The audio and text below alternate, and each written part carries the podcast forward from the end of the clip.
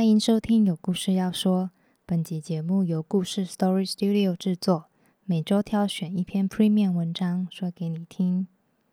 大家好，我是紫嫣，这是 Podcast 的新单元“故事十分”，每集十分钟，为你献上一则好听的故事。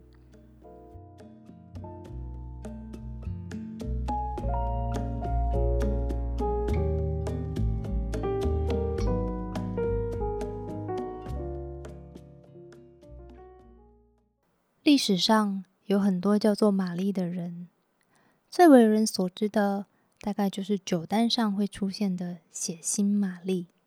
但今天要跟大家说的，并不是这个英格兰女王玛丽，而是她的亲戚苏格兰的玛丽一世 （Mary Queen of Scots）。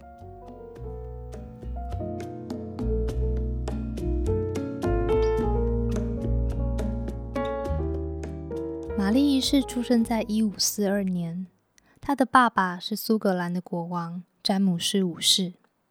詹姆士在玛丽出生六天后就病死了，所以玛丽作为唯一的继承人，才刚刚出生就成了苏格兰的女王。当时苏格兰和英格兰两国常年交战，彼此都想控制和并吞对方。而国王死后的苏格兰孤儿寡母。还有一个在襁褓中的婴儿女王，看在对手眼里是一个多合适进攻的时机，所以苏格兰国王强迫玛丽的母亲把女宝宝许配给自己的儿子，甚至还派兵攻打爱丁堡逼婚。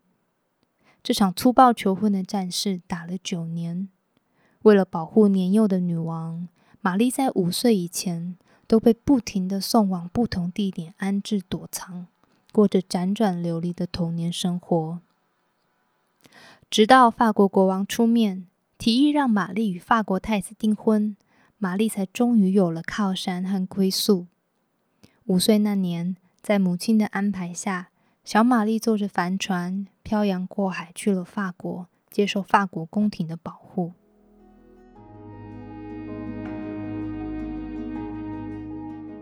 在法国的这段日子，应该是玛丽这短暂一生中最愉快、幸福的时光。作为法国的准太子妃和未来的皇后，她受到法国上上下下的欢迎与喜爱。远离故乡战火的玛丽，在安逸的皇宫里和外婆团聚，学法文，接受丰富的教育，在众人呵护与疼爱下，亭亭玉立的长大。十七岁那年。年轻貌美的她，除了苏格兰女王的头衔以外，头上又戴上了法国皇后的后冠。她和青梅竹马的老公两个人的结合，联合起了苏格兰和法国两大王室，成为欧洲权势最高的贵族。据说这对小夫妻之间的感情也非常和睦。世界上所有的好运，仿佛都落在玛丽身上了，对吗？但。如果一切都这么顺利的话，我们就没有故事可以说了。两年后，厄运降临在年轻的玛丽身上。替她在苏格兰家乡治理国事的母亲过世了。没多久，她的老公，年轻的法国国王，也在同一年病逝。好不容易度过童年的颠沛流离，在法国找到归属的玛丽。如今，短短一年间，又接连失去了这世界上她最亲密的两个人——母亲和丈夫。可想而知的，她陷入哀痛的深渊。直到现在，我们还可以找到一幅她的画像，在画里面，芳华正盛的她身穿全白丧服，脸上苍白，表情哀痛而绝望。更残酷的是，随着母亲和丈夫过世。玛丽已经摇摇欲坠的世界，又即将迎来政治巨变。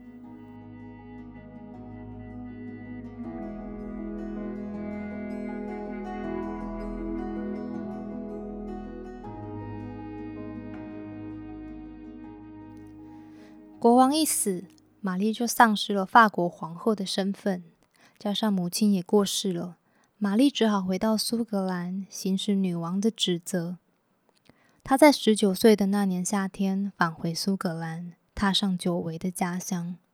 玛丽成为了他自己国家里最熟悉的陌生人。那时的他还不知道未来要面对多凶险的局势。他的国家苏格兰不止夹在英格兰和法国之间求生，还得面对宗教改革之后整个欧洲大陆新旧教喋血斗争的局面。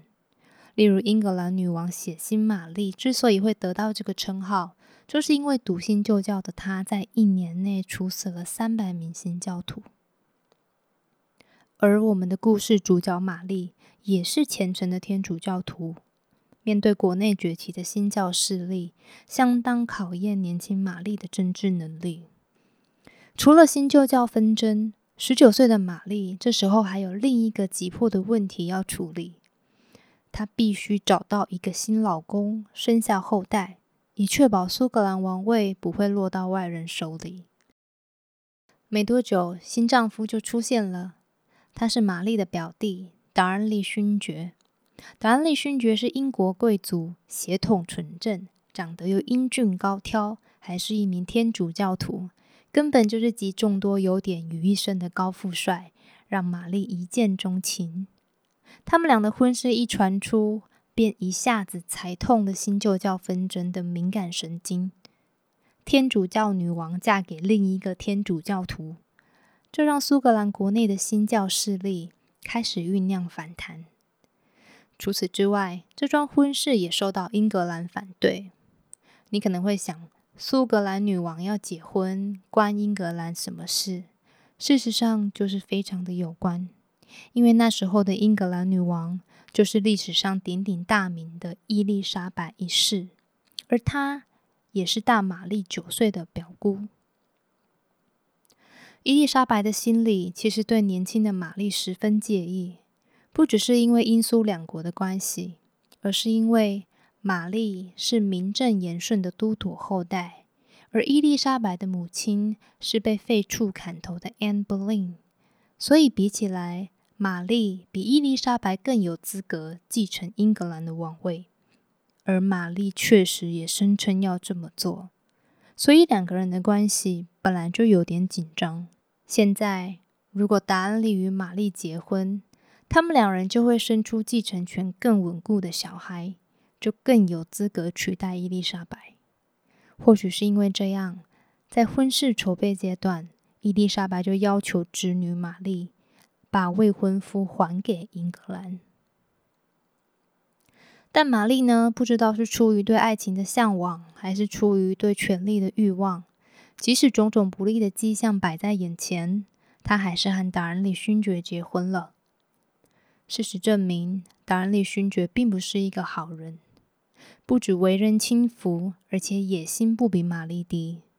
婚后没多久，他就要求玛丽给他共同治国的地位。但被玛丽拒绝，两人的关系在婚后就立刻恶化。达恩利勋爵越来越傲慢，甚至在怀孕七个月的玛丽面前，活活刺死玛丽的宠臣。对女王玛丽来说，这场应该是门当户对的婚姻，瞬间变成一场地狱般的噩梦。后来呢？后来达恩利勋爵死了。死于一场大火，但死因却是窒息。几乎所有人都认为是女王杀了自己孩子的父亲。这场谋杀背后的主谋究竟是不是玛丽女王，我们永远不得而知。我们唯一知道的是，玛丽在事件发生后三个月就立刻嫁给了新欢，也是公认这场谋杀案中嫌疑最大的人。博斯维尔伯爵，这一年，玛丽二十五岁，这是她人生中的第三场婚姻。而这场婚姻不但只维持了短短一个月，还将玛丽的命运带往真正的地狱。婚后一个月，苏格兰国内的贵族就群起叛变，玛丽女王被监禁起来，被迫把王位让给了她刚满周岁的儿子。詹姆士六世。